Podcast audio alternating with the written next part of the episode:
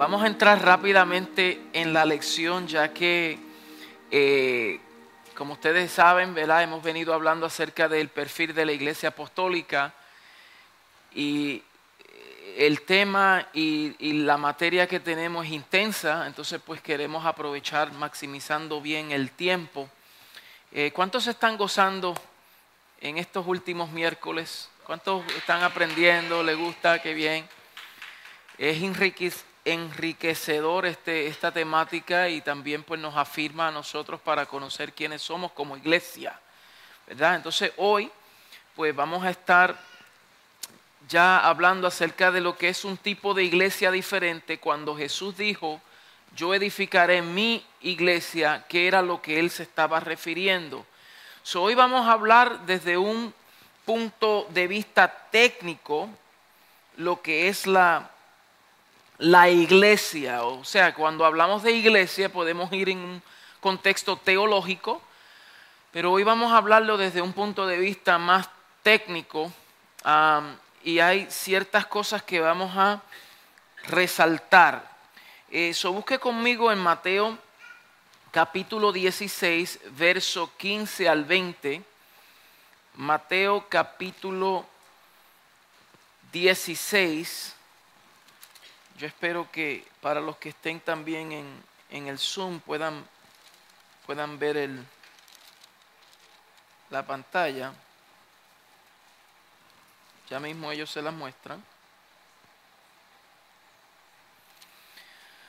So, Mateo 16, verso 15 al 20, dice así, Jesús, o sea, viendo, viniendo Jesús a la región de Cesarea de Filipo, usted debe de subrayar ese lugar.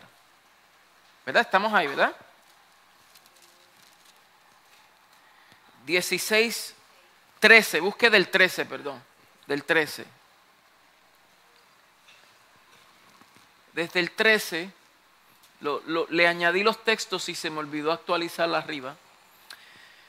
Pero dice así, viniendo Jesús a la región de Cesarea de Filipo, debe de subrayar Cesarea de Filipo, dice, preguntó a sus discípulos diciendo, ¿quién dicen los hombres que es el Hijo del Hombre? Una pregunta que Jesús está haciendo. Ellos dijeron, unos, Juan el Bautista, otros dicen que tú eres Elías y otros que eres Jeremías o alguno de los profetas. Él les dijo, ¿y vosotros quién decís que soy yo? Respondiendo Simón Pedro dijo, tú eres el Cristo, el Hijo del Dios viviente. Entonces le respondió Jesús, bienaventurado eres Simón, hijo de Jonás, porque no te lo reveló carne ni sangre, sino mi Padre que está en los cielos. Y yo también te digo, diga yo, yo también te digo que tú eres Pedro, y sobre esta roca edificaré, diga, edificaré mi iglesia. Y las puertas del Hades no prevalecerán contra ella. Y a ti te daré las llaves del reino de los cielos. Y todo lo que atares en la tierra será atado en los cielos. Y todo lo que desatares en la tierra será desatado en los cielos. Entonces mandó a sus discípulos que a nadie dijesen que Él era Jesús el Cristo. El Señor añade bendición a su bendita palabra. Aquí vemos que Jesús, cuando quiere mostrarle una revelación profunda a sus discípulos acerca de un tema tan importante, Él los saca desde el contexto en donde ellos se encuentran y los lleva a otro lugar llamado Cesarea de Filipo. Y eso es bien clave porque vemos cómo el Señor los saca de un lugar y dentro de otro lugar les muestra una revelación. Y eso es importante saber el lugar geográfico en donde él, dijo esto. Y más adelante vamos a ver el por qué él lo dijo desde Cesarea de Filipo y no desde Jerusalén y no desde Galilea y no de otro lugar. Lo dijo desde Cesarea de Filipo, un territorio romano. Para darle un poquito del trasfondo de Cesarea de Filipo, ustedes saben que eh, eh, los emperadores que gobernaban en ese tiempo, Roma era quien dominaba, y esto vamos a abundar un poquito más adelante, y como Roma dominaba, el César era el emperador, César, el, César romano, que Lucas 2 nos dice que él era eh, César Augusto, ese era su nombre. César Augusto era el emperador que estaba dominando cuando Jesús nació. O sea, él, reina desde el año 27 antes de Jesús hasta el año 14 después de Jesús. Ese era César Augusto quien estaba. Pero dentro de ese imperio romano estaban los diferentes gobernantes y uno de ellos era Herodes.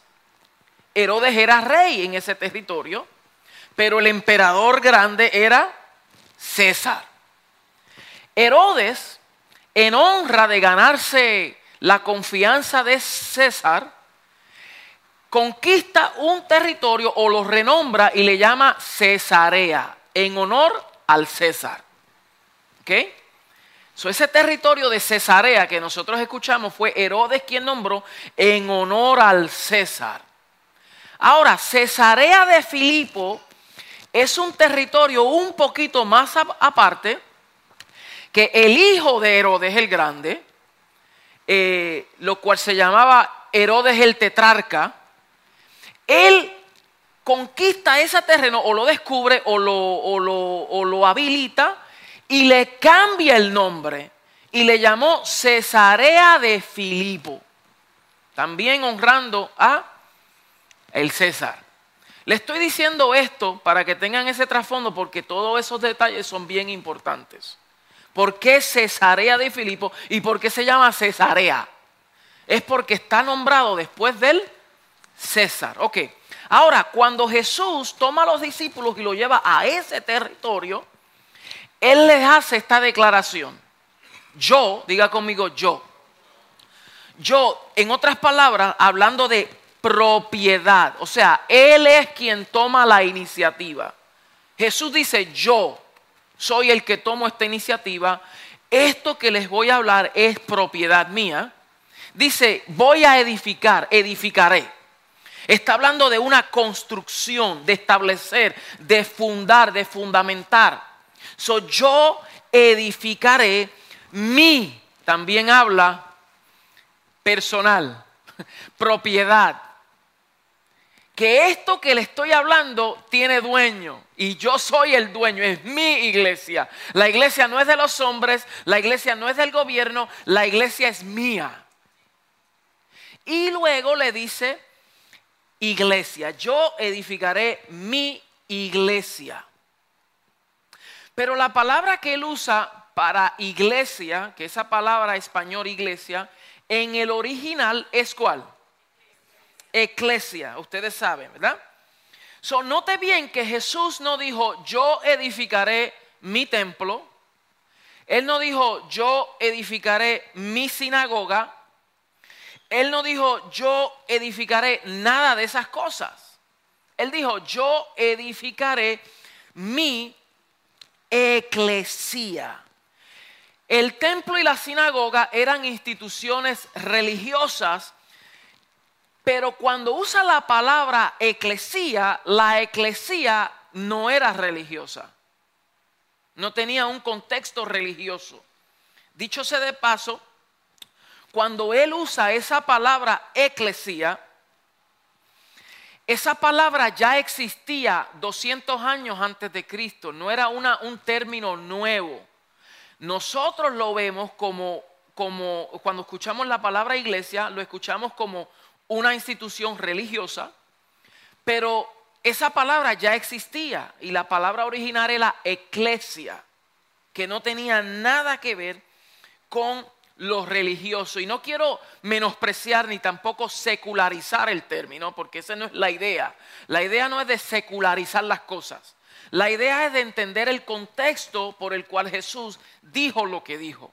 Que nosotros tengamos un claro entendimiento el por qué Él usa estas definiciones y usa esta terminología.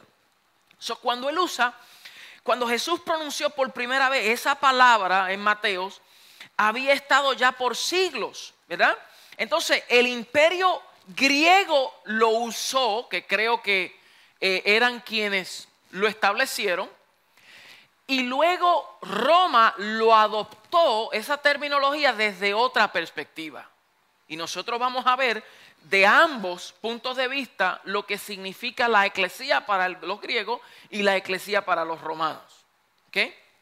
Entonces, los ejemplos de la iglesia en el Nuevo Testamento son muy diferentes de la noción contemporánea eh, de que es un lugar donde la gente van y la gente eh, eh, llegan una vez a la semana. Ese no era el contexto ni la palabra a lo cual Jesús se refirió cuando dijo yo edificaré mi iglesia. Él no se estaba refiriendo a un lugar específico donde la gente aplaudirían, cantarían y lo que hoy nosotros llamamos como iglesia. Y eso tiene su historia, el cómo eso cambió. Pero hoy vamos a hablarle el origen de la eclesía, de la palabra eclesía. el, en el momento del nacimiento de Jesús, yo les dije que ya esa palabra existía, ¿verdad? Ya estaban tres instituciones claves. El templo, la sinagoga y la eclesía eran instituciones que ya estaban presentes cuando Jesús nace. Entonces, el templo era donde se reunían para hacer las liturgias, lo que conocemos hoy, el culto, las oraciones.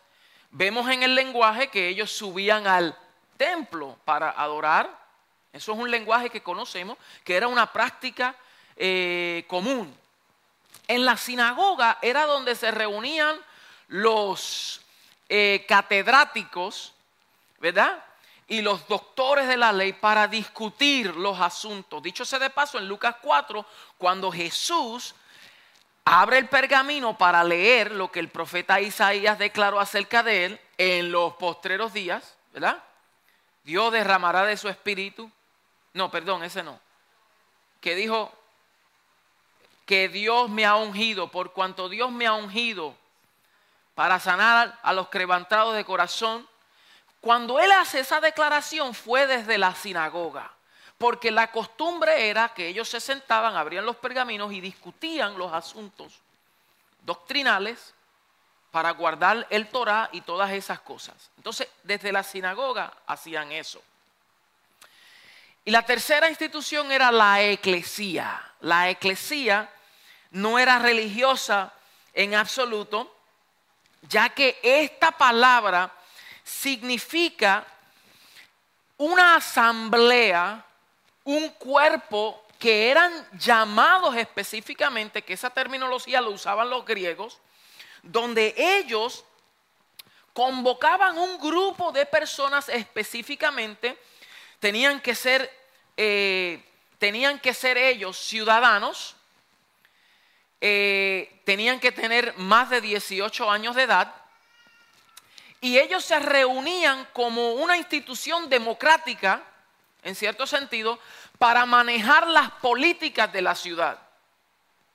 Ellos, ellos, ellos eran un cuerpo público que la gente sabía que ese era el cuerpo público, donde se manejaban los asuntos sociales. Consistía en hombres de 18 años o más que habían hecho dos años de servicio militar, en esencia personas sustancialmente comprometidas con su ciudad o estado. Esa era la eclesía. Entonces nosotros vemos un ejemplo de esto en las escrituras y se la voy a, mostrar. Se la voy a mostrar ya mismo, ¿verdad? Porque hay un verso bíblico que vamos a usar. Eh, déjame ver si, si lo incluye aquí. Ok para que ustedes vean cómo vemos la eclesía en operación desde en los tiempos de Pablo. Pero antes de ir ahí, vamos a ir a la definición del término. Vamos a break it down. Vamos a romper la palabra eclesía. La palabra eclesía, eh, si ustedes ven etimológicamente, esa palabra tiene dos palabritas. Una es ek, que significa los que están afuera, y la otra es kaleo, que significa los llamados. Okay, su eclesía es una palabra griega que se define como una convocatoria, una asamblea, una congregación, un cuerpo de personas que son llamados afuera de las masas para que ellos manejen los asuntos gubernamentales de la ciudad. Ellos eran un cuerpo especial, un cuerpo específico para manejar las políticas de la ciudad. Y a eso los griegos le llamaban la eclesía. Mira qué cosa, no tenía nada que ver con el contexto religioso. So, cuando había un asunto que había que manejar, se llamaba ¿a quiénes? A la eclesía. Y la eclesía se reunían y entre ellos discutían y ellos hablaban y ellos determinaban qué era lo que iba a ocurrir. entonces el templo y la sinagoga eran esencialmente las funciones religiosas. Y note bien que Jesús no las atacó. Dicho sea de paso, él estuvo dentro de la sinagoga para hacerlo y él iba al templo y, y, de allá también adoraba. Lo que pasa es que él les enseñó el verdadero principio de lo que es el verdadero templo.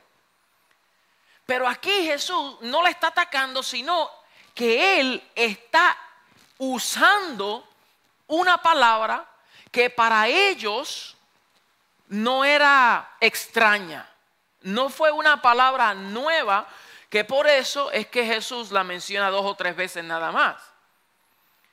¿Por qué? Porque ellos ya sabían lo que era una eclesía. ¿Ok? Es como si nosotros fuéramos a, decir, eh, hablar del gobierno, no, teníamos, no tendríamos que nosotros abundar y explicar porque eso no es nuevo para ustedes. Ustedes conocen lo que es un gobierno. Entonces Jesús usa esa palabra, pero no era nuevo para ellos.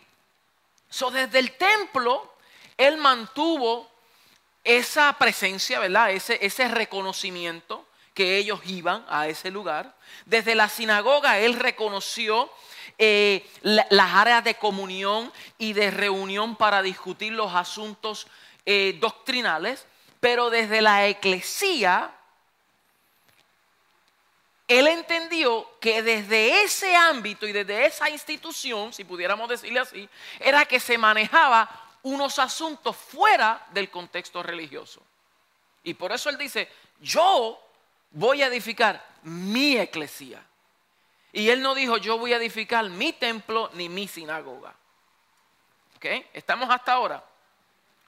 Ok, so yo dije que vamos a ir al término técnico, ¿verdad? De lo que es la eclesía.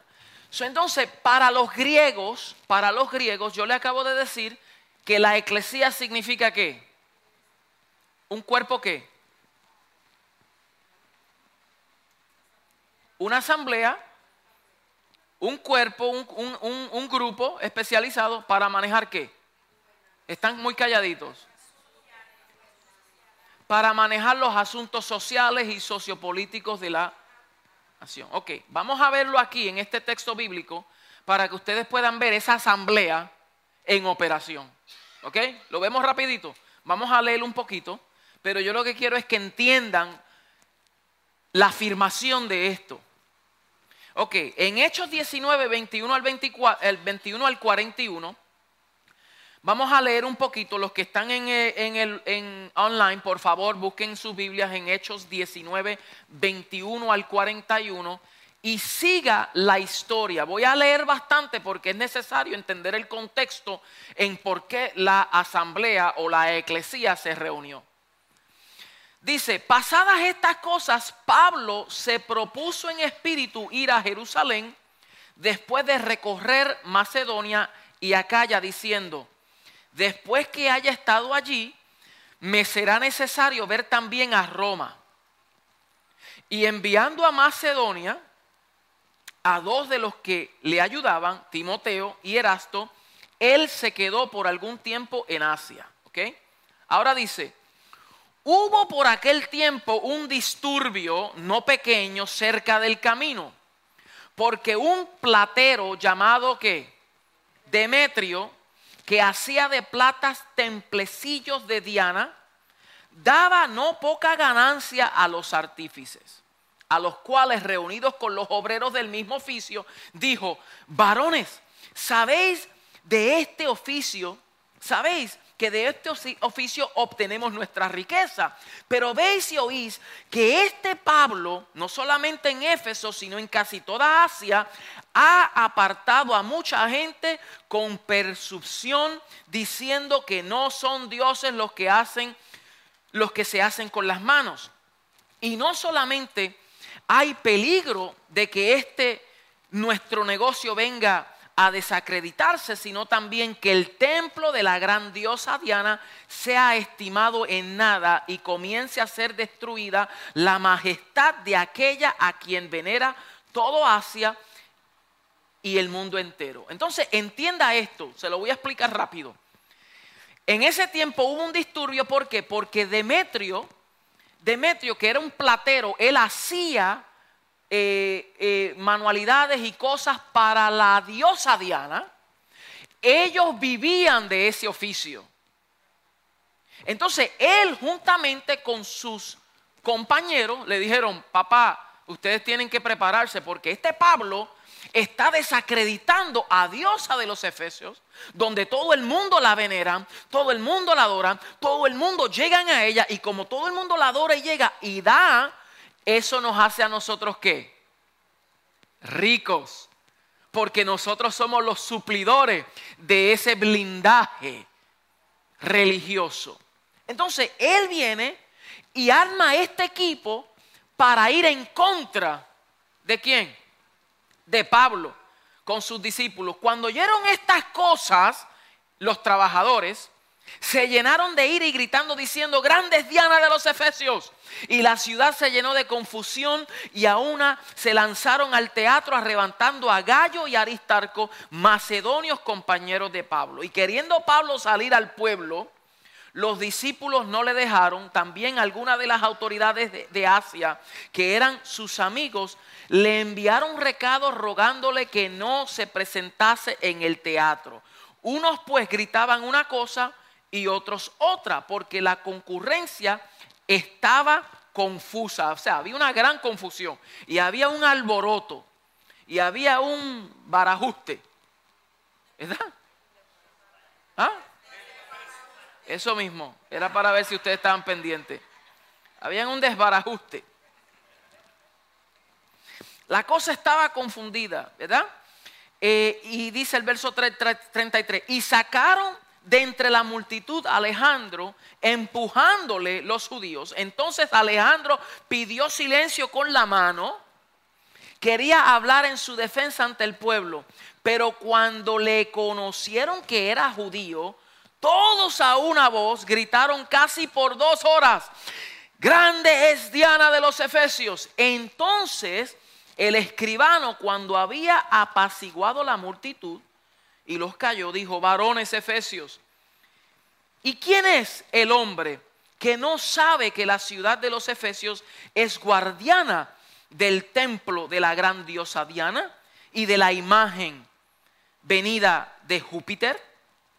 Puesto que esto no puede contradecirse, es necesario que os apaciguéis y que nada hagáis precipitadamente, porque habéis traído a estos hombres sin ser sacrilegios ni blasfemedores de vuestra diosa. En, otras palabras, este estaba como que medio defendiendo, diciéndolo, espérate, ellos no están desacreditándolos nada, cálmese. Que si Demetrio y los artífices que están con él tienen pleito contra alguno, audiencias se conceden y procónsules hay, acúsense los unos a los otros. Y si demandáis alguna otra cosa en legítima asamblea, aquí es donde quiero llegar. en la legítima asamblea, se puede decir, porque peligro hay de que seamos acusados de seducción por esto hoy, no habiendo ninguna causa por la cual podamos dar razón de este concurso. Y habiendo dicho esto, despidió la asamblea. Esa palabra asamblea es del original griego eclesia. Búsquela usted para que usted vea. So, esta asamblea, aquí vemos la evidencia de que la eclesía, cómo se reunió para manejar estos asuntos que estaban ocurriendo en la ciudad. Y ellos daban las gran voces. Entonces, este hombre, eh, él se reúne para apaciguarlo y decirle a la eclesía, cálmese, miren, estos hombres no están, y los convence, entonces ellos vienen y dejaron el asunto tranquilo por un tiempo. les traje ese texto porque yo quiero darle fundamento bíblico para que ustedes lo vean escrituralmente, cómo la, en ese contexto la eclesía operó.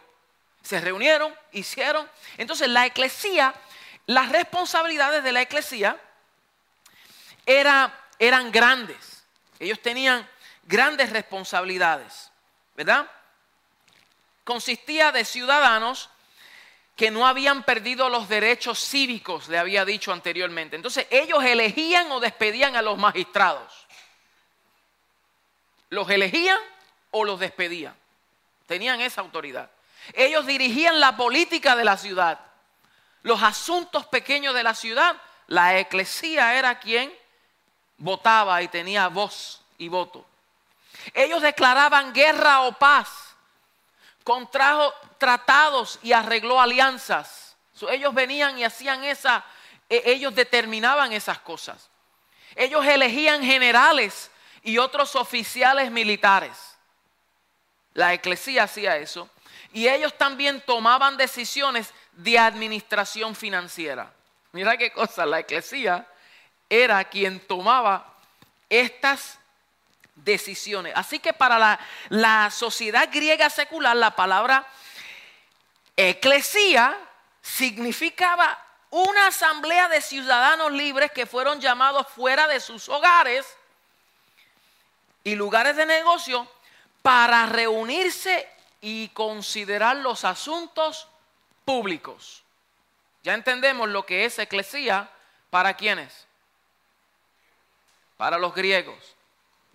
Ahora, yo les dije que los romanos, cuando ellos invaden, porque primero quien gobernaba eran los griegos, pero luego Roma fue quien invadió y en el tiempo de Jesús quien dominaba el mundo, la potencia y la eminencia del mundo en ese tiempo era Roma, los romanos. Son los romanos adoptan el término de eclesía pero el César lo usa desde otro contexto un poco diferente. ¿Ok? So ahora vamos a ver eh, la eclesía en el contexto romano. Porque en el contexto romano, eh, yo les dije que Jesús, ¿dónde sacó a, a los discípulos para revelarle la iglesia? ¿En dónde? En Cesarea de Filipo.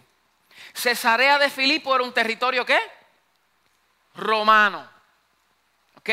Donde el César era quien, el dueño, el gobernante, el emperador. Entonces, los romanos y los discípulos en el contexto romano también conocían lo que para ellos era su eclesía. Y esto yo lo escuché del apóstol Basilio un tiempo atrás y tuve que llamarlo para decirle, apóstol, tiene que clarificarme más de estas cosas y quiero profundizar. Y me senté con él para que él me abriera más el entendimiento porque esto es bien poderoso. Esto lo cuenta la historia. Si usted ve la historia de Roma, usted se dará cuenta que aunque ellos no usan fielmente la palabra eclesía, pero ellos usan el, el significado. ¿Ok? El significado lo usan aunque no usen eclesía. Entonces mire esto, para los romanos, para los griegos la eclesía era una asamblea pública, ¿cierto? pública, todo el mundo sabía quién era. Pero para los romanos era un cuerpo secreto, era un cuerpo élite, ¿ah? clasificado. Eran escogidos por el César y no por el pueblo.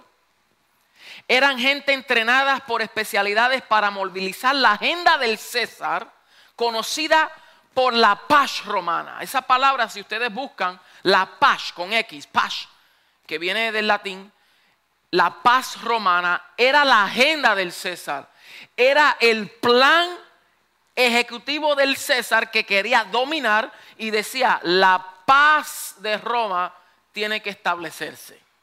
¿Ok? Entonces, esa era la agenda de Roma. El César quería dominar, avasallar, quería agarrar todos los pueblos posibles, ¿verdad? Pero para hacer esto, el César lo hacía de dos formas.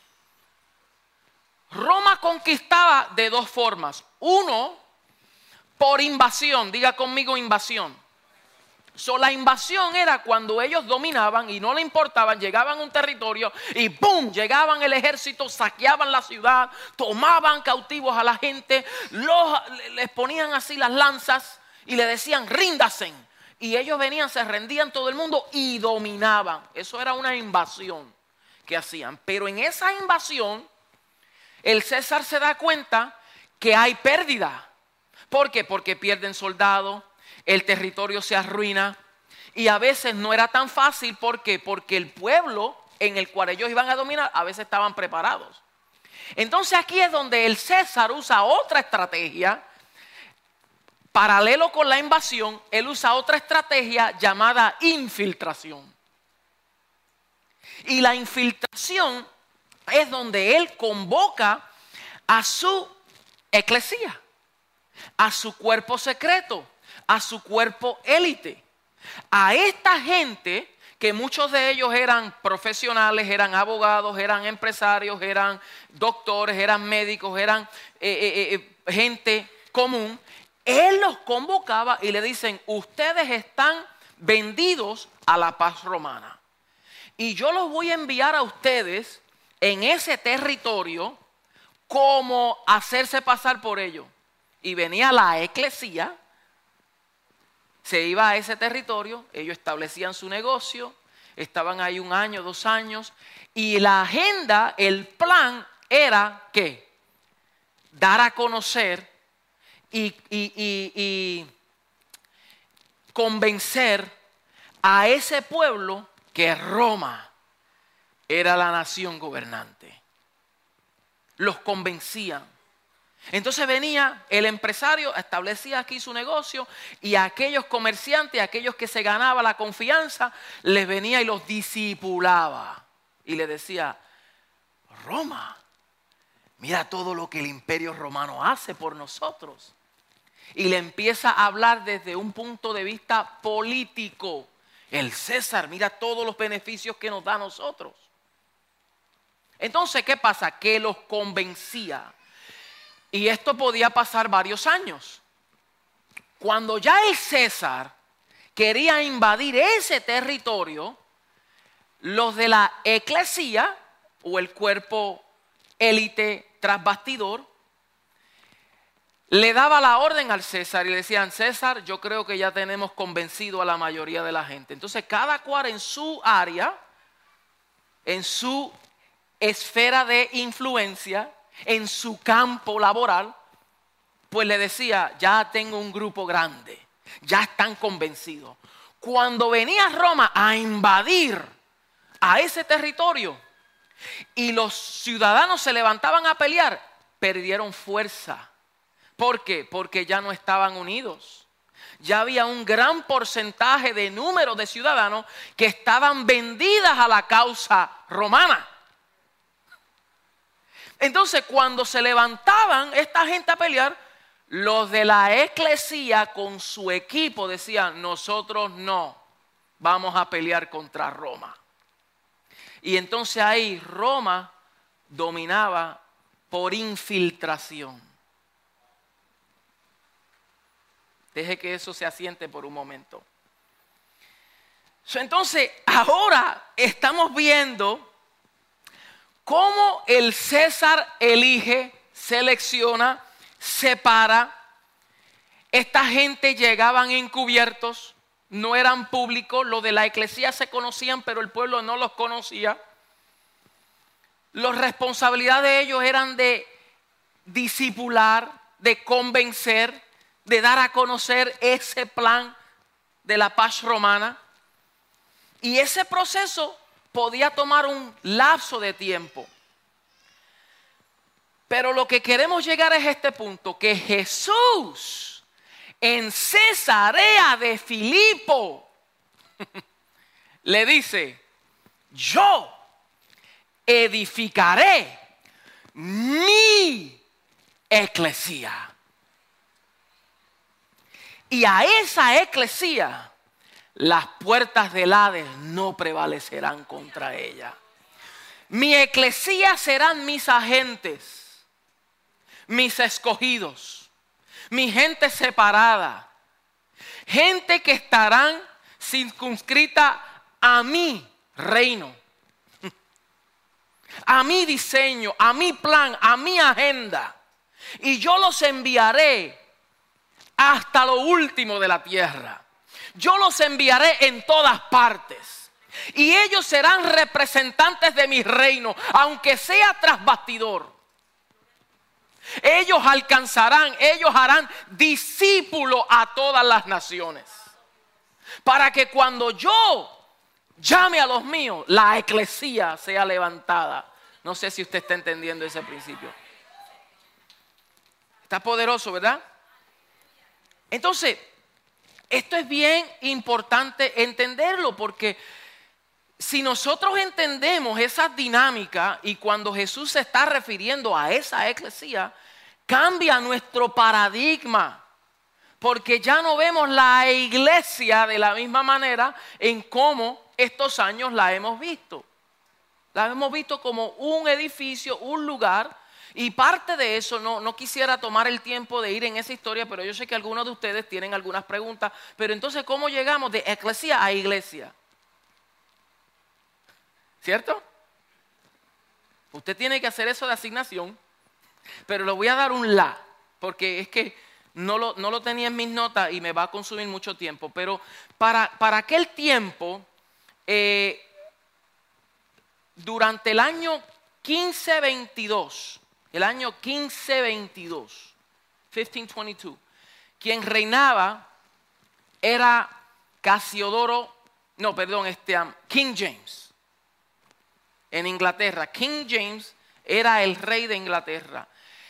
Y William Tyndale, para ese año, era un filósofo y él, era un, filósofo, escritor, un estudioso él fue quien tradujo la Biblia por primera vez al inglés, William Tyndale.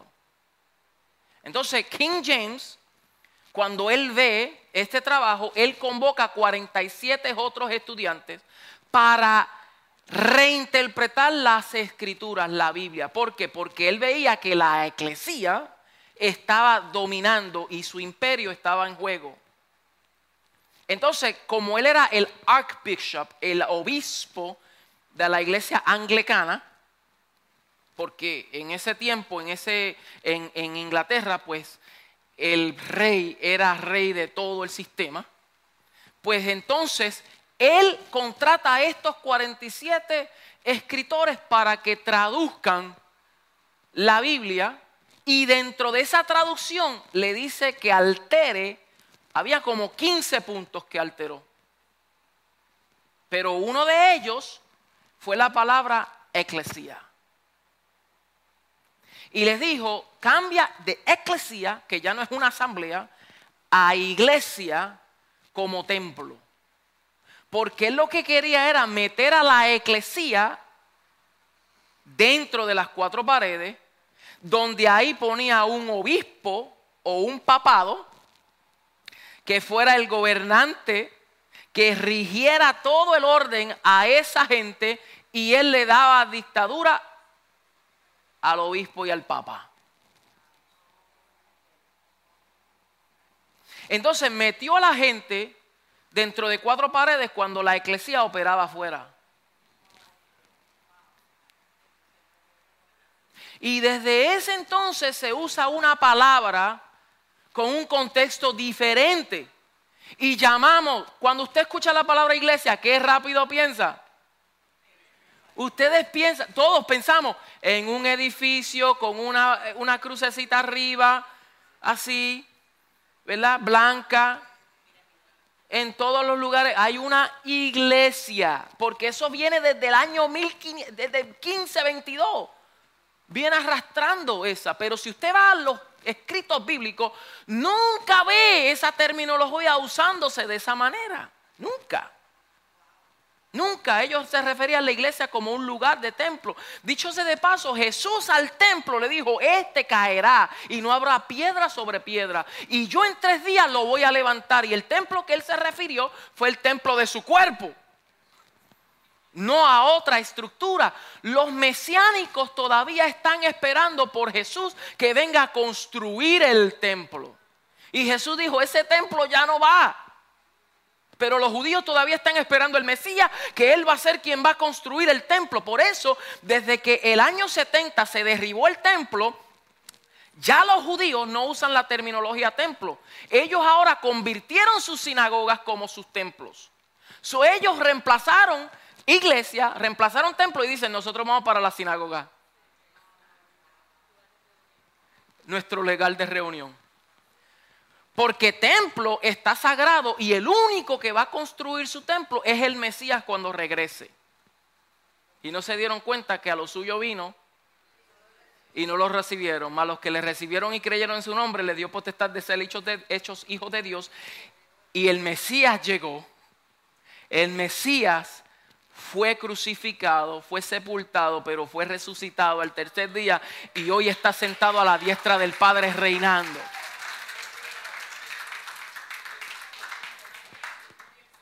Poderoso, ¿ah? Entonces, quería darle un poquitito del contexto de cómo es que, de dónde viene esto, eclesía, porque a veces nosotros luchamos con la palabra church, iglesia, iglesia. Todavía nos queda y no estamos aquí para atacar a nadie.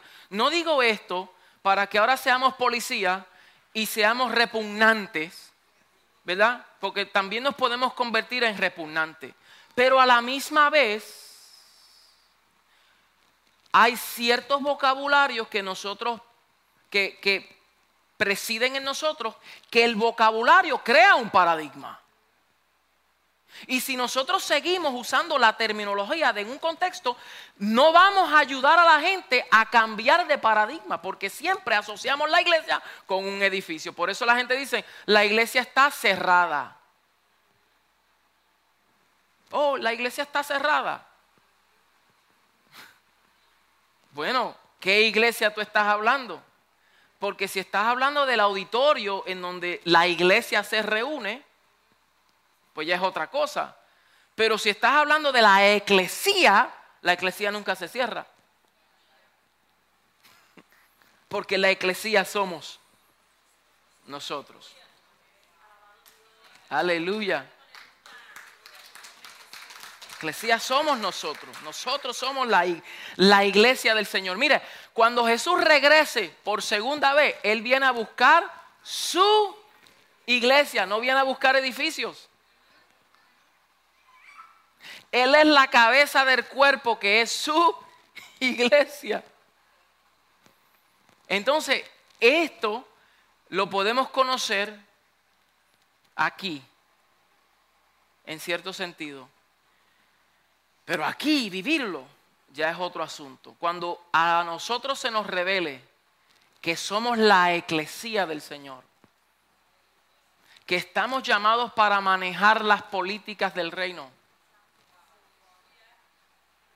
que lo que atemos en la tierra será atado en el cielo, que lo que desatemos en la tierra será desatado en los cielos. Mira la autoridad que el Señor nos ha dado a nosotros como su eclesía en la tierra. Él dijo, lo que ustedes hagan aquí será un reflejo de lo que ocurrirá. Esa es la autoridad que le dio a la eclesía. Entonces, luego que hace esta declaración, él dice, y las puertas del Hades no prevalecerán contra ella. y a ti te daré las llaves del reino. Y todo lo que atares en la tierra será atado en los cielos y todo lo que desatares en la tierra será desatado en los cielos. Entonces mandó a sus discípulos que a nadie dijese lo, que él era el Jesús el Cristo, porque todavía no era su tiempo. Pero mire qué interesante que Jesús después que da esta revelación, él dice, las puertas del Hades no prevalecerán contra ella. ¿Y por qué a veces nosotros nos sentimos como que las puertas del Hades sí prevalecen contra nosotros? Y decimos, el diablo me tiene atacado, mira cómo el diablo me tiene, estoy en una lucha que el diablo me tiene el pie encima, me tiene ahorcado ahí, como hemos escuchado gente, que se sienten tan y tan y tan destrozados que operan como que si no fuesen una eclesía que las puertas del Hades no prevalecerán contra ella. Y eso se debe a que nosotros somos personas condicional. O sea, nos ajustamos a las condiciones de la vida. Como mi condición es esta, entonces altera mi fe. En vez de mi fe, alterar mis condiciones. Me pasa algo y ya rápido, ay Dios mío, mira cómo estoy para esta prueba, esta lucha. ¿Por qué, Señor? Y el Señor, yo te dije que tú eres mi eclesía y que las puertas del Hades no prevalecerán contra ti. Entonces actúa como ella. Ay, ay, ay, Juan dijo, y aquel que es engendrado por Dios le guarda y el maligno no le toca. ¿Cómo es eso? Las armas de vuestra milicia no son carnales, sino poderosas en Dios para destrucción de fortalezas. Resistid, someteos pues a Dios, resiste al diablo y de vosotros huirá. Sea, y, hay un lenguaje triunfalista en ese sentido. ¿Tenemos prueba? Claro. ¿Tenemos lucha? Absolutamente sí. Todo tenemos, en el mundo tendréis aflicciones. Pero nada de eso debe de alterar ni una chispa la revelación que tenemos acerca de Cristo y su eclesía. Porque Cristo y su eclesía son uno. Entonces fue en Cesarea de Filipo que Jesús hace esta declaración. Y la he firmado ya tantas veces porque quiero que se le grabe. ¿Qué son las puertas del Hades y por qué Jesús dijo las puertas del Hades no prevalecerán contra ella? Las puertas del Hades ¿Qué son las puertas del Hades? Ok, mire esto exactamente, pero mire esto, va más allá. Porque estamos hablando de Cesarea de Filipo, un territorio, un territorio donde tres centros demoníacos operaban. El templo de César, donde se rendía culto al César, el templo del dios Pan, que era el dios, eh, ese, dios Pan, si usted va y lo busca eh, en el internet, busca información acerca del dios Pan, era el dios de los pastores y rebaños de la mitología griega. Mira qué cosa. Y dice, era especialmente venerado en Arcadia a pesar de no contar con grandes santuarios en su honor en dicha región. En la mitología romana se identifica a este dios como un fauno. Pan era también el dios de la fertilidad y de la sexualidad masculina. Ese era el dios Pan la sexualidad masculina, la fertilidad, lo que nosotros vemos hoy. ¿Ok? El dios Pan, porque los romanos, ustedes saben, y los griegos que tenían unas costumbres de mezclas homosexuales, lésbicas, y tenían unas costumbres rarísimas, groseras. ¿ok? Ustedes lo pueden ver en los Corintos, porque Corintos era obviamente territorio griego.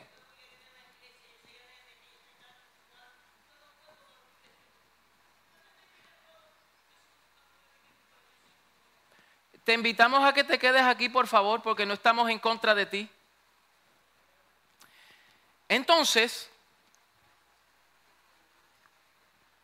esta, cosa que nosotros vemos hoy, esto va a seguir incrementándose. Usted tiene que estar preparado para eso. ¿Ok?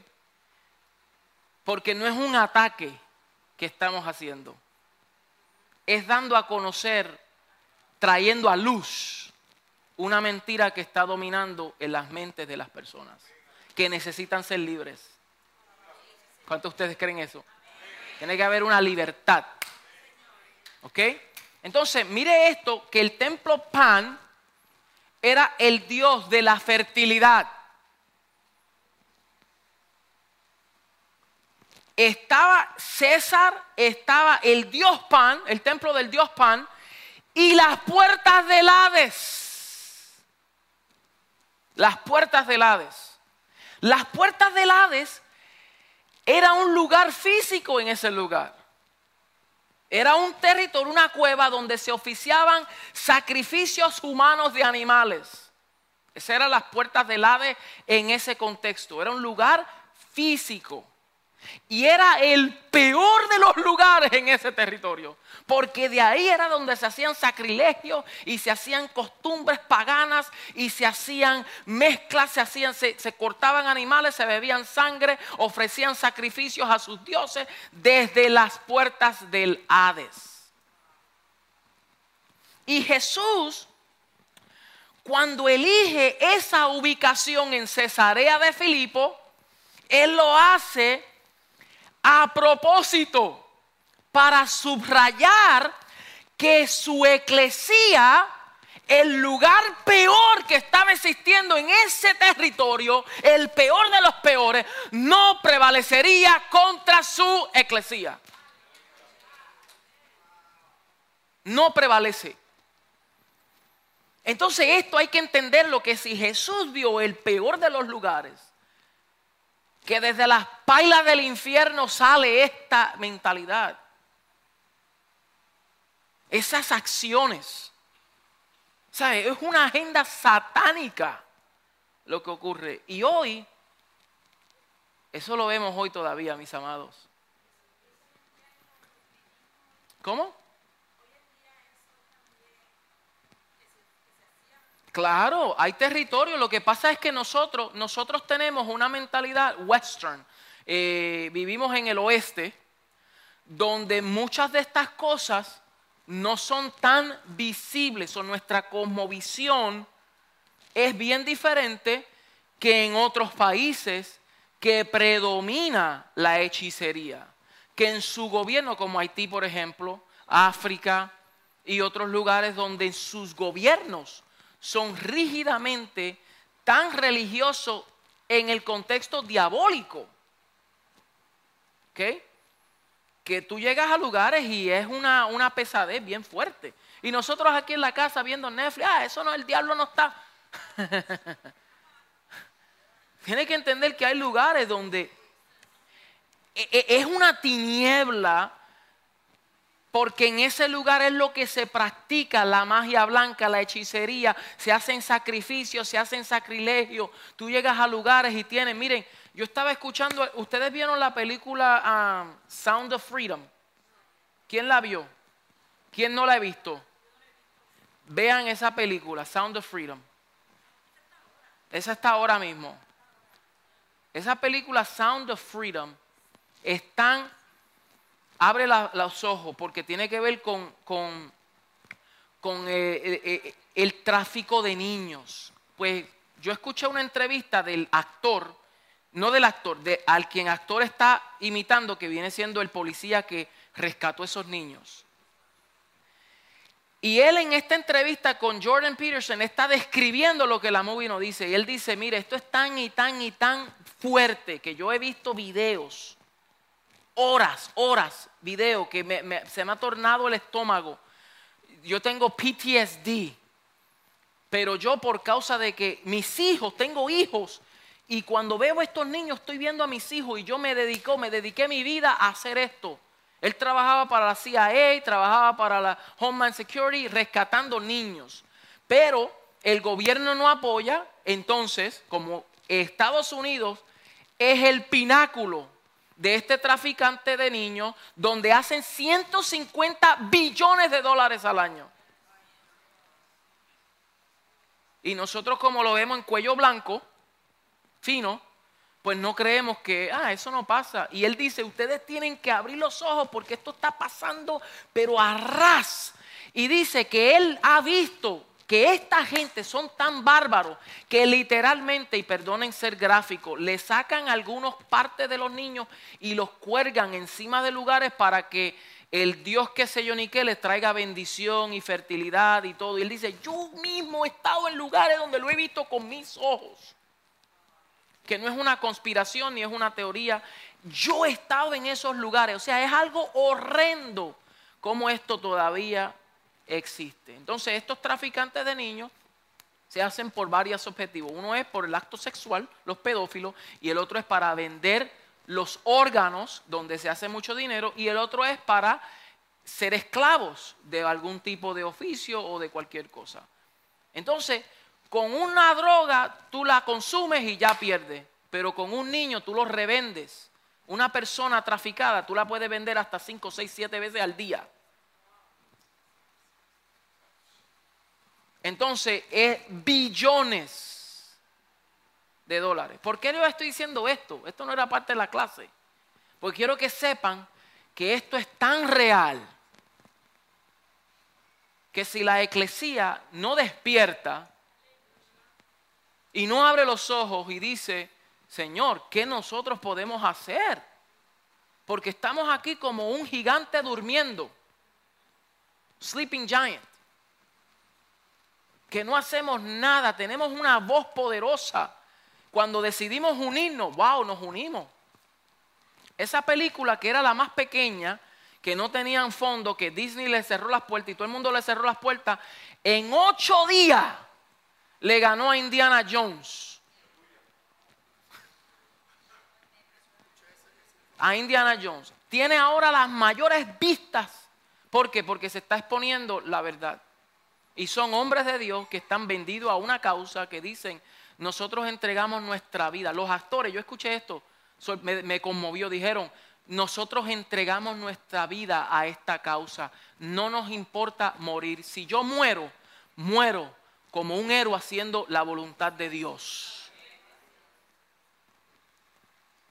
Ellos vendidos a una causa que no están, no tienen temor de morir. Que dicho sea de paso que cuando entran a esos territorios como Colombia, e, esa gente están ahí listos y ellos se metieron y dijeron, el Señor nos va a guardar, nos va a cuidar, nos va a proteger, pero la, la verdad tiene que salir. Se atreven y nosotros aquí con la verdad no nos atrevemos a hacer nada. Seguimos con el Netflix y seguimos con la comodidad.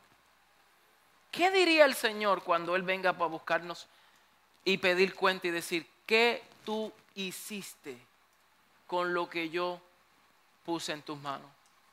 ¿Qué tú hiciste? Porque Él nos va a rendir cuenta, nos va a pedir cuenta. ¿Qué tú hiciste? Señor, tú sabes que yo estaba cansado siempre. Sabes que yo salía del trabajo un poquito agotado, agotada. Tú sabes que los nenes.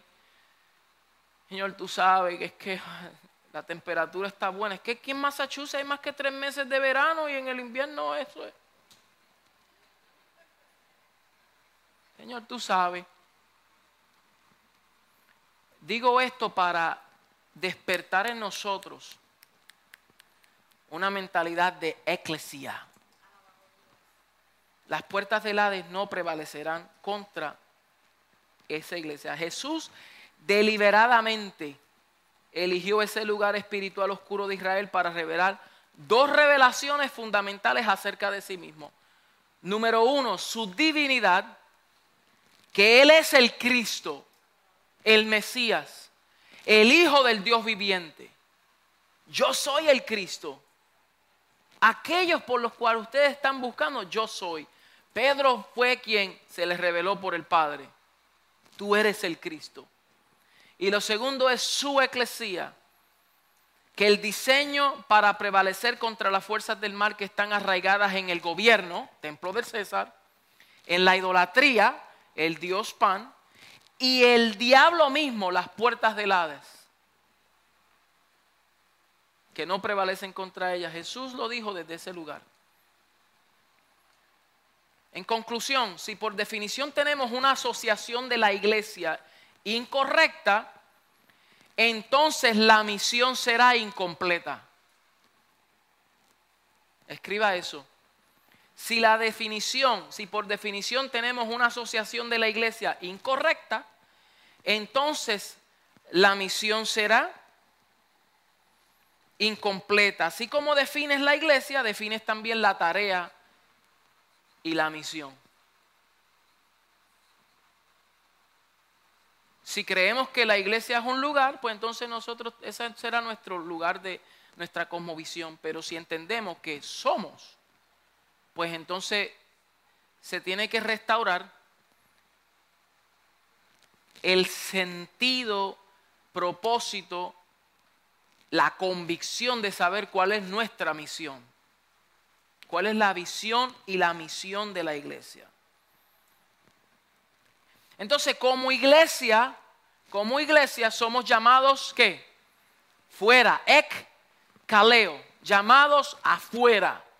Y mira aquí, Abraham fue llamado, mira, mira las sombras. Abraham fue llamado de Ur de los Caldeos, fuera de Babilonia.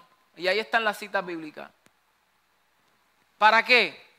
para el Señor mostrarle una tierra que tiene fundamento cuyo arquitecto es Dios.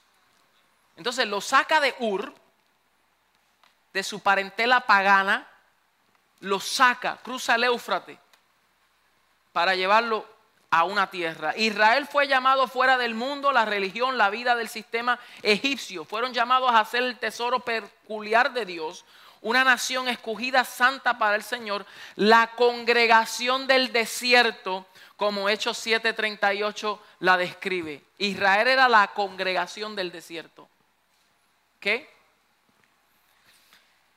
La casa de Judá fue llamada de Babilonia para la restauración del templo de Jerusalén. Estas cosas son tipos y ejemplos, como dice Primera de Corintios 10, 6 al 11, que fueron escritas para ejemplo, como ejemplo para nosotros. Todo eso es simbólico. Entonces, la iglesia del Nuevo Testamento también es llamada de toda tribu, lengua, nación, para ser su eclesía, para ser su iglesia. Fuimos llamados fuera del mundo, fuimos llamados de las potestades de las tinieblas y trasladados al reino de su amado Hijo. Fuimos sacados de nuestros contextos culturales para que ahora estemos y seamos parte de la nación de Dios, una nación santa un pueblo adquirido, para que anunciemos las virtudes de aquel que nos llamó a su luz admirable. Wow. Eso nos llamó para que seamos luz a las naciones. Este llamado es ser llamado de las tinieblas a la luz. Ser llamado a una vocación, como Efesios 4.1 dice. Ser llamado a una esperanza viva ser llamado a un llamamiento santo, ser llamado a un llamado celestial, ser llamado a la gloria eterna por Cristo Jesús, ser llamado a su iglesia, a su reino y gloria. Y primera de Pedro 1.14, ahí están todas las citas bíblicas, también afirman de qué nosotros fuimos llamados y hacia qué. Porque una cosa es ser sacado de algo y otra cosa es ser introducido a algo. Y nosotros fuimos sacados, llamados de algo, pero llamados para algo. fuimos sacados, el Señor nos llamó por nombre, nos sacó del lodo cenagoso, nos sacó del pecado, nos sacó de la muerte, nos sacó del anonimato pero luego nos saca de ahí y nos introduce y nos llama a su reino, nos llama a su propósito, nos llama a su verdad y nos llama a, que participemos de su vida. Alabado sea su nombre. So, la iglesia consiste en aquellos que obedecen el llamado en todo el mundo, independientemente de la nación o la cultura, llamados del mundo, de la carne y de las potestades de las tinieblas. So, la eclesía del Señor no está en un lugar específico. So, esa palabra de la iglesia filipina, la iglesia hispana, la iglesia americana, la iglesia no existe. La eclesía es una, un solo cuerpo. Ahora, la palabra iglesias, en muchas referencias escriturales que posiblemente las veamos, como las iglesias hubieron referencia de territorio. No eclesía, pero iglesia sí. Las iglesias en Macedonia, las iglesias en Filipo, la iglesia en Corinto, la iglesia. Pablo está diciendo la iglesia en ese lugar, que se reúne en ese lugar. Y entonces a través de las escrituras vemos plural las iglesias refiriéndose al cuerpo de personas que se reunían en esos lugares. Por eso él con frecuencia decía, salúdeme a Andrónico y a Junías y a la iglesia que está en su casa. Esa referencia. La iglesia que está allí. Nunca decía en la iglesia, porque Aristarco fue a la iglesia, él salió de la iglesia. Cuando Aristarco salga de la iglesia, él nunca usa ese lenguaje. La iglesia que está en su casa, hablando del cuerpo. Así que mis hermanos, con esto concluimos. No sé si hay alguien que tenga alguna pregunta, porque en las otras clases hemos abundado tanto que no nos da para las preguntas. Tenemos una o dos preguntas. no sé si hay alguien que levante su mano.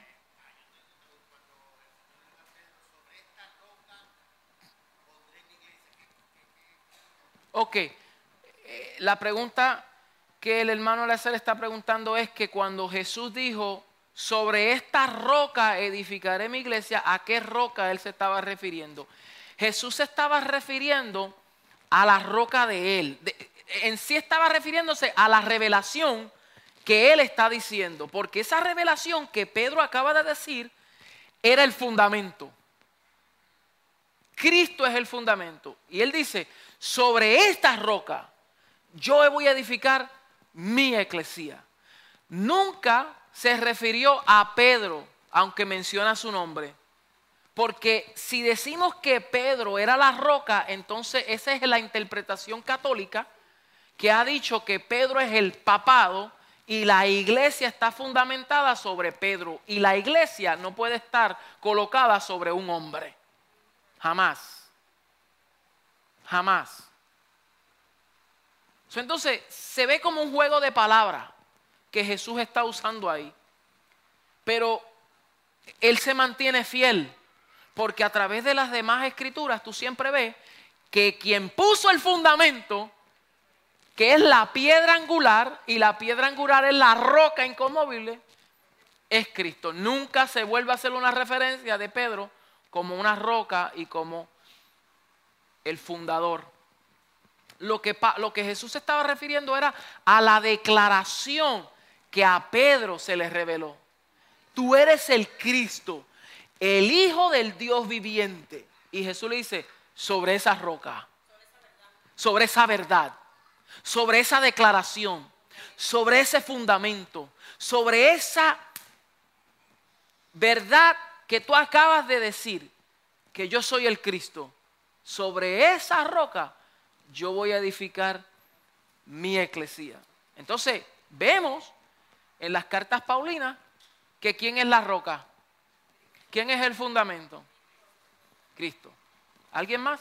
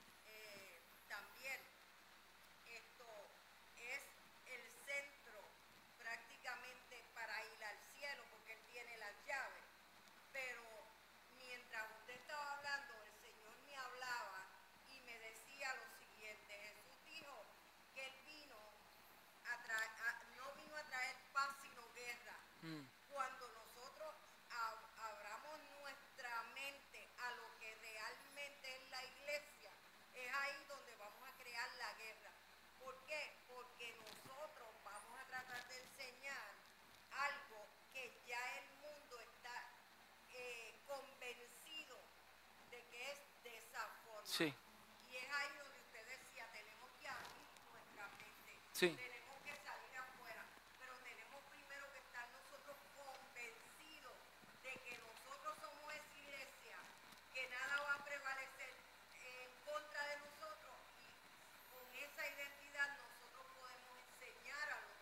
Así es.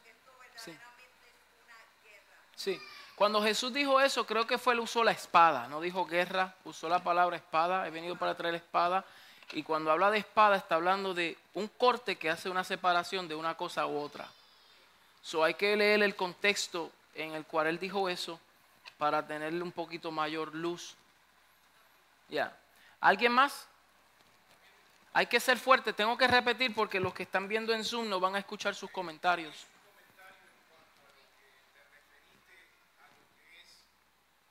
influencia, a lo que es filtrarse a lugares donde tenés influencia de cambiar. ¿verdad?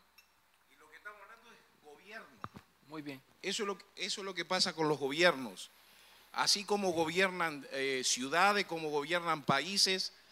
En mi país tuvimos dictadura y eran los menos que regían y que, y que, y que cuidaban el país o, o dominaban el país.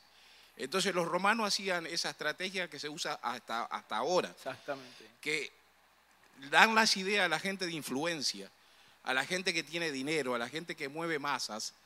¿Ok? Cuando mueve masas no es por popularidad, sino aquel que tiene un Bill Gates, que tiene millones de personas trabajando para él. Sí. Entonces dominan a pocos que tienen mucho para gobernar un país. Exactamente. Entonces Cristo vino a eso, a establecer una forma de gobierno y nosotros vamos a gobernar con Él. Ahora, dicho esto, es por qué no se despierta la iglesia, los que tienen la verdad, los que han tenido la revelación como tú la tenés y la estás enseñando y, la- y nosotros la estamos teniendo ahora, ¿por qué no juntarse y ser de influencia en la iglesia, Eso, eso es clave. en la eclesía? Ese- eso que aquellos acaba- que están en los púlpitos hablando eh, barbaridades, ¿verdad? Que le enseñaron, porque yo estaba hablando barbaridades también, que escuché por ahí. Entonces ahora eh, tengo una revelación y ahora tengo el concepto de lo que es, ¿verdad? Y entonces podemos hablar con autoridad. Amén. Entonces yo creo que empieza por, por- por la iglesia, Así es. no afuera. Empieza con aquellos que han recibido esta revelación y que ahora sale de esa mentalidad de cuatro paredes, porque al, al- al religioso le gusta estar siete días metido dentro de las cuatro paredes y el diablo está contento con eso. Dice, sí, quédense ahí, canten todo lo que quieran toda la noche sin parar, remolinen todo lo que quieran. Y no es que sea malo, pero es que si nosotros no afectamos nuestra sociedad y no hacemos presencia, entonces vamos a estar orando, mire que el diablo tiene por aquí, el diablo tiene por acá, pero no estamos siendo la eclesía. Pero imagínese que nosotros hagamos lo que usted acaba de decir o preguntar, ¿por qué no nos unimos? Que nosotros tengamos un contexto, un concepto de eclesía y no local. O sea, mi iglesia mejor es la de CABN, aquí yo me quedo. No podemos pensar así. Tenemos que pensar en nuestra ciudad. Por eso, aunque no estemos completamente de acuerdo con las iglesias en la ciudad, tenemos que amarlos y tenemos que abrazarlos y tenemos que infiltrarnos. O sea, tenemos, no podemos mostrar, "Ah, estos son de allá. No, aunque nos ataquen, nosotros abrazamos, nosotros amamos, le demostramos a Cristo. Porque lo que queremos es dar a conocer a Cristo. Al perdido le damos a conocer a Cristo. Al que tenga luchas, batallas, pecados, situaciones, le damos a conocer a Cristo. Les predicamos la verdad con amor. No es para atacar, no es para ah, pelear con ellos, no es para avergonzar a nadie. No, es para nosotros ganarnos a las personas y con evidencia, con fruto, con amor. Que ellos pueden decir, wow, esto es diferente. Esta gente es eclesía. ¿Por qué? Porque los gobernantes en la ciudad están diciendo, aquí hay una iglesia que hace la diferencia, que no estamos para adornar la ciudad, sino para ordenarla. Aleluya. No podemos ser un adorno. Tenemos que ordenarla. ¿Y cómo eso se hace? Eso se oye fácil decirlo. Pues no estoy tratando de decir de un concepto triunfalista. Sí, sí, no es fácil. Requiere, requiere enseñanza primero y luego movilización. Porque podemos estar años enseñando principios de revelación y todavía quedarnos con lo mismo. So, lo que Dios va a hacer es, nos expone a una verdad y después que tengamos el conocimiento, nos va a demandar. Nos va a presentar las oportunidades para ver qué vamos a hacer, cómo tú vas a actuar, cómo vas a- vamos a salir de la, de- de- de- la zona de confort. Por eso tenemos que prepararnos. ¿Para qué? Para que cuando vayamos al mundo tengamos una proclamación profética y no digamos, ay, es que yo no estoy preparado, es que yo no sé. ¿Qué estamos haciendo con el tiempo? ¿Qué estamos haciendo? Van a pasar los años, pasan años y días y horas y nosotros todavía no manejamos los temas, no manejamos la palabra, no manejamos las cosas y todavía con un miedo. ¿Cuándo vamos a salir del miedo y cuándo vamos a decir, no, no, tengo que hacerlo, tirarme? ¿Entiendes? Entonces Dios nos va a poner en nosotros. Pero imagínense que dicho sea de paso, la escuela es a propósito. Surprise. La escuelita que tenemos, eso es a propósito. Eso no es, bueno, porque no teníamos más nada que hacer. Porque a estos estudiantes, que ya tenemos 45 estudiantes matriculados, la idea es, desde temprana edad, enseñarle principios. Que ellos, mire, usted sabe lo poderoso, porque muchos de nosotros ya vamos hacia el retiro. Mentalidad de retiro. Eh, ya, ya estamos ahí, que los jovencitos lo hagan. Entonces tenemos que cambiar el enfoque de aquí. Ya no quiere movilizarte mucho, quiere solamente cantar y, y conformarte. Pues vamos a atender aquí. Estos niños que están creciendo, ahora es el tiempo para venir y decirle, tú cuando seas grande tú vas a ser un juez de reino. Tú puedes ser un policía del reino. Tú puedes ser un abogado del reino de Dios. Tú puedes ser un médico, un doctor. Mire, y lo llevamos al, al hospital y decirle, aquí tú puedes ser un doctor, pero un doctor del reino. Aquí tú puedes hacer esto, una empresa, pero ¿cómo? Con valores del reino. Para que entonces nosotros podamos, cuando el Señor venga, por lo menos dejar un mundo un poco mejor. Y si no en todo el planeta, porque el sistema como tal es irredento, pero sí dentro de ese sistema, llamar afuera a los escogidos. Llamarlo afuera a los escogidos de Dios. El sistema nunca va a ser redento. Nunca. El sistema está condenado ya.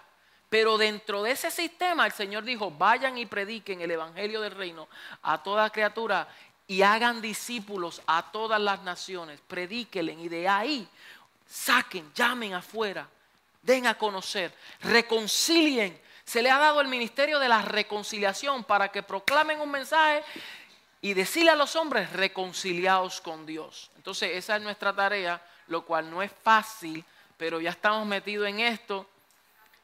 Y si el Señor Jesús con doce trastornó el mundo, que decían estos que trastornan el mundo, Pedro no entendió mucho esa declaración y los discípulos, por eso ellos regresaron otra vez al templo. Y Jerusalén se quedó como la pináculo que el mismo Pedro no quería a los, los gentiles. Y tuvo que venir una revelación, un lingote, tuvo que venir y Dios decirle, no llame inmundo lo que yo santifiqué. Hello, Pedro, porque Pedro no lo captó. Quien captó la revelación en Arabia, que dice Pablo, que no sé si yo vi un hombre que subía al tercer cielo y si en la carne o el espíritu, no lo sé, fue Pablo. Pablo se le reveló el misterio de la eclesía. Y aunque Pedro estaba un poquito en contra de él y diciendo ciertas cosas, pero a la larga después dice, de verdad que la revelación que Pablo recibió son cosas difíciles de entender, pero son precisas y necesarias. Y Pedro reconoció la autoridad de Pablo como apóstol. Por eso tenemos una cosmovisión paulina. No es siguiendo a Pablo, es la revelación del Cristo que Pablo predicó.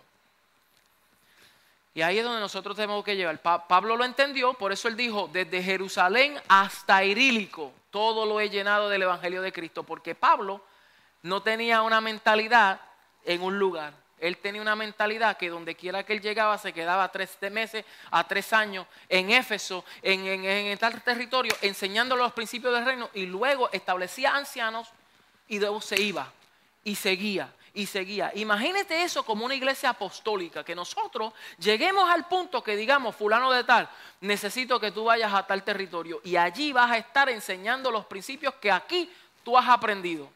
Fulana de tal, te necesito que vayas allá. Y no digamos, ay, no es que me gusta el aire acondicionado de aquí, está bueno. Aquí está buenísimo. Aquí está incómodo, me gustan las luces. Que nosotros digamos, ¿para dónde hay que?